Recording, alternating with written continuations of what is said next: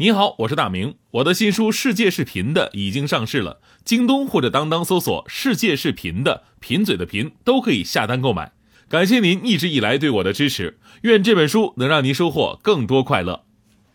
女士们、先生们，Ladies and Gentlemen，现在是大明脱口秀时间，掌声欢迎我们亲爱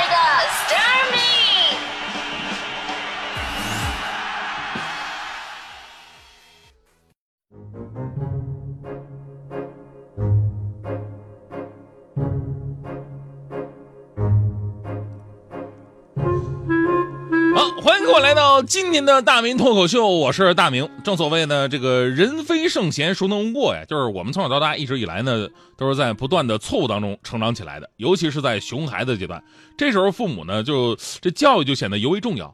就在那个时代哈，就是家里边还主张暴力执法的年代，就在我很小的时候嘛，只要犯了错误，哪怕是那么一丁点苗头，我爸都会扯着嗓门就把我臭骂一顿，骂的特别的凶啊。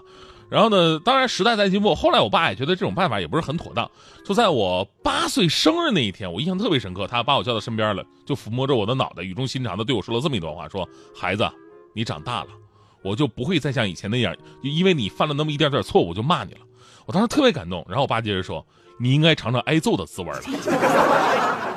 啊，因为八岁我长结实了是吗？啊但在那个年代，体罚家里的小孩特别常见，甚至是啊打是亲呐，骂是爱的理论也很广泛。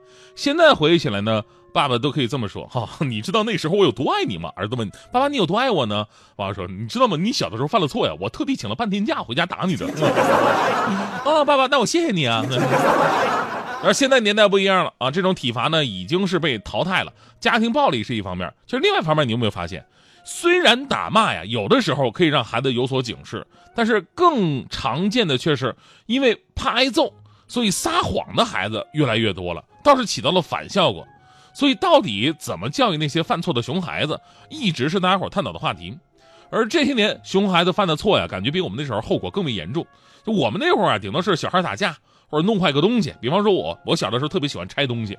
啊，小的时候把家里的收音机拆了又装回去，被我妈看着了。我妈当时特别担心，儿子，你真的装回去了吗？千万别少零件啊！被你爸知道，你又得挨揍了。我当时特别得意，哈哈，妈妈不要小看我，我怎么可能少零件呢？哈哈哈，反倒是多出两个零件，你看是怎么回事？嗯。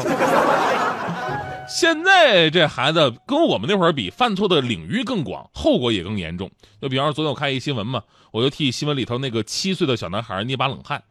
现在的小孩很小就开始接触手机游戏了，而且很多手游啊都有那种消费陷阱，小孩也不懂啊，这个父母挣钱不容易啊这些大道理，尤其是这种电子支付，电子支付大人花钱都没感觉了，更何况小孩呢？结果这熊孩子拿着妈妈的手机玩网游，半个月你猜消费了多少钱？消费了四万八千八百八十八，这挺吉利的一个数。哎，我就纳闷了，我说什么游戏能充这么多的钱？怪不得这些年做游戏开发的挣的这这这挣钱多呢。你说明星片酬都开始封顶了，这玩意儿还无底洞呢。这事儿后来呢被他的家长知道了，赶紧给客服打电话呀。客服回应说只能退回一部分。家长说退一部分也行啊。那问题是一一部分是多少啊？客服说那个六百四十八。这边充了四万八千八百八十八，你只能退六百四十八。你这你这是算算是一个利息啊？这个。因为这个游戏呢没有实名注册，以游客身份也是可以消费的，所以说花钱特别容易，就花完了你也没法证明到底是谁花的。后来律师说了，说家长对于手机疏于管理，游戏平台对青少年的过滤不够到位，双方都有责任。当然这是律师的话啊。至于这个主犯之一的熊孩子后来遭受到什么样的教育，那就不得而知了。到底是男单还是女单还是混双？总之我有点担心他，知道吧？其实呢，虽然我有的时候啊也觉得有些熊孩子那挨揍真的是挺活该的，但呀，那那得是犯了伤天害理、有原则性的错误，那行，那是极少数了。大多数情况之下，还真的不至于所谓的体罚。比方说这个吧，钱没了你可以再挣，最重要的是让他知道，这个家长挣钱不易呀，对吧？所以呢，怎么惩罚达到教育目的？看看前两天的一件事儿，倒是可以借鉴一下。呃，前两天呢，有一条视频呢，在网络上引发热议了。说在陕西的一个小区里边，业主在监控当中发现这么一幕：有一个小孩在电梯里边小便，因为啊，这个业主以前就经常看到电梯里边有尿渍，啊，之前也不知道是宠物啊还是小孩啊，也不好说什么。哎，这次好逮个正着，看监控明白了啊，这是个小孩。看到视频呢传到小区业主群之后啊，这所有的业主大家伙都很生气，纷纷在谴责这个熊孩子。结果让大家伙没想到什么呢？就第二天一大早。这名男孩的妈妈就在业主群里边出现了，而且发了一大段长文，表示自己在得知此事之后感到非常抱歉，也狠狠地批评了孩子。孩子现在已经知道错了，希望大家伙能够谅解。同时还表示，孩子决定打扫电梯一个月，作为道歉跟补偿。此外呢，男孩也写了一封道歉信，对自己的行为感到抱歉，希望能得到大家的原谅。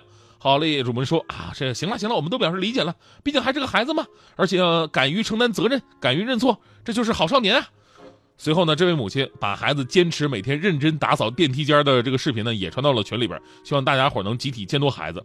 然后大家对母亲的处理方式纷纷点赞，因为我想啊，人啊都是有同情心的，你要是一味的袒护，这我孩子怎么着吧，对吧？世人都看不下去，但是你要勇敢的站出来，大义灭亲。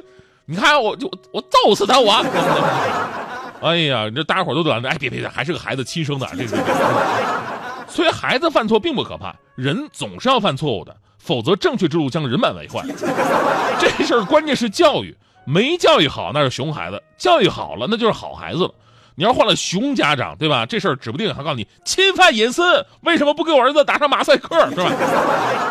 每个人都希望自己的孩子能听话，但是。